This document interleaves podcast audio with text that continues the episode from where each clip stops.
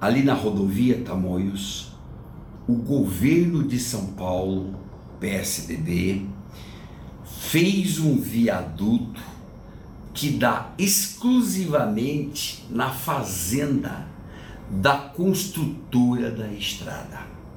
Não tem utilidade pública.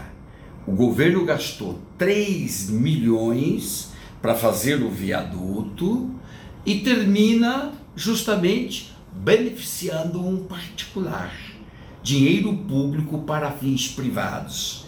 Patrimonialismo no sentido histórico e roubalheira no sentido comum que todo mundo entende. Boa parte da estrada passou sobre a fazenda do dono da construtora, a Serveng, passou lá, mas a Folha pesquisou, não há nenhum tipo de compensação. O viaduto compensando o que o Estado tem que pagar pelo uso de terras privadas. Logo, o viaduto saiu na moleza.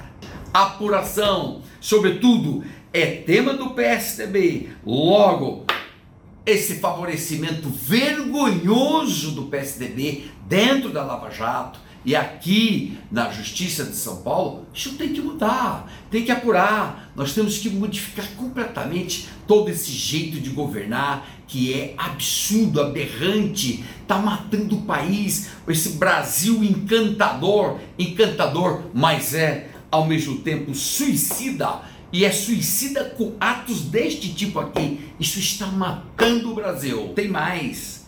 As empresas que ganharam a concorrência fizeram um preço na hora do contrato 32% abaixo do que seria a obra, 1.9 milhão, bilhão, 1.9 bilhão.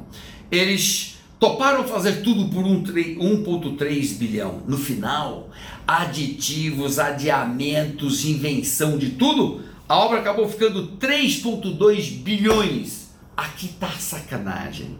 A malandragem é apresentar um preço baixo no começo e depois aditivos e dividindo essa grana com todo mundo que participa dessa pouca vergonha generalizada aqui em São Paulo, no caso foi o PSDB, uma pouca vergonha, uma roubalheira tremenda.